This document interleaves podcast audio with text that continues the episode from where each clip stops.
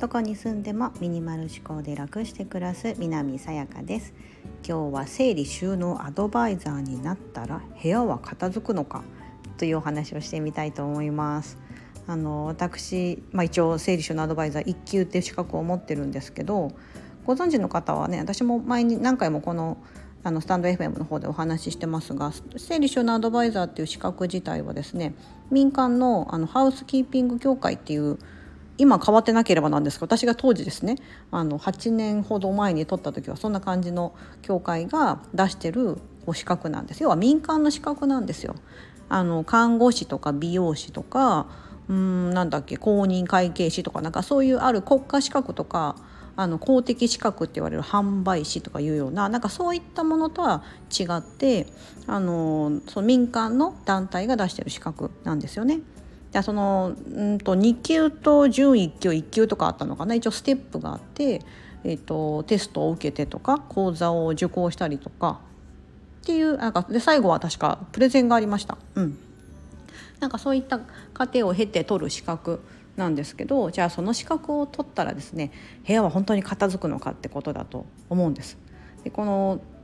ねあの何でもそうだと思うんですけど資格ってやっぱそこをその資格を取るために勉強するじゃないですか。英検とかトエックと一緒でその点数を取るために例えば英検であれば1級を合格するために勉強するじゃないですかそれに向けての対策というか。だからその分の知識は頭の中に必ず入るはずなのであのそれが行動に現れれば部屋は片付くよねっていう仕組みだと思います、うん、整理収納アドバイザーだったら。英語だったらそれをマスターしてればそれが話せるとか読める書けるっていうふうにつながると思うんですけど、うん、でも私ねあのその資格を取ったからといって必ずしもあのねまあ、整理収納アドバイザーで言えば片付くのかって言ったらそうではないと思うんです。あの英検1級を持ってても喋れない人がいるようにそれと同じだと思いますだからなんかあんまり資格にこだわらずにあのいた方がいいなと思うんですだってその整理収納アドバイザー資格持ってない人だっていっぱい部屋片付いてる人いるじゃないですか。ね、みんながその片付いてる人みんな持ってる方そんなことはなくてあれはあくまで一つのその知識であったり資格であって、まあ、その資格を持ってるからそれをもとにあの、ね、お仕事したりとかってできるとは思うんですけどうん、あの実際私その受けたんですよね、まあ、受けてて思ってたことはあなんかそんなに片付けのノウハウってそんなにないなと思ったんです。あとそのその時はこう収納をね極めれば、えーとなんか部屋片付くって当時思ってたんですよね。だからまあ受けたっていうのもあったんですけどでもその収納ノウハウとかも別にそんな、まあ、大前提のところは確か学んだんですけど今ほらインスタグラムとか何でもそうですけど雑誌とかでもねあるじゃないですかいろんな雑誌とかでもこうすごいいろんなテクニック載ってるじゃないですか。ああいったことはね学べないんですよ整理収納アドバイザーのやつでは。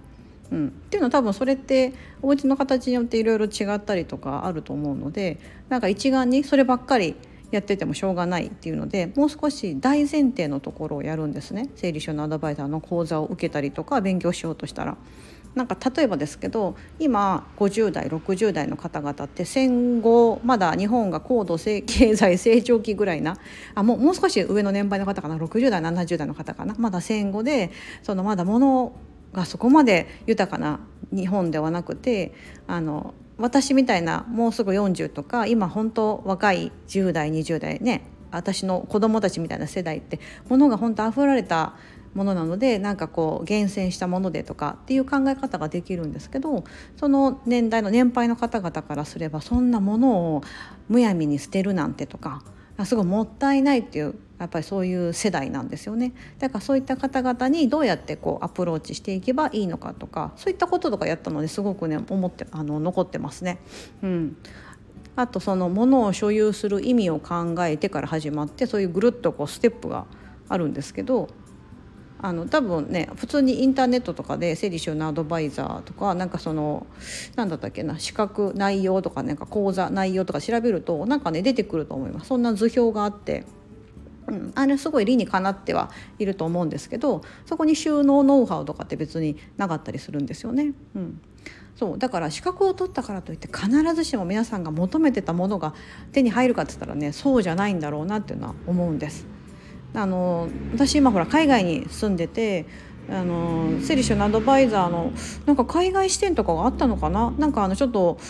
えー、っとお問い合わせ DM インスタの DM だったと思うんですけどお問い合わせいただいてメッセージが来て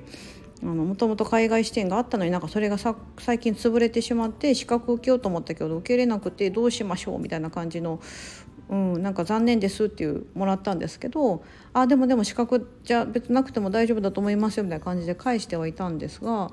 うん、なんかそうなんかあまりそこにこだわっちゃうとですねね資格とかにいうふうにこだわっちゃうとなんかそればっかりにとらわれて結構その今のね家の中とかって結局片付かず進まずなんかモヤモヤすると思うんです、うん、私が資格持ってないからだみたいな感じになんかちょっと根本がずれてしまうのかなと思うので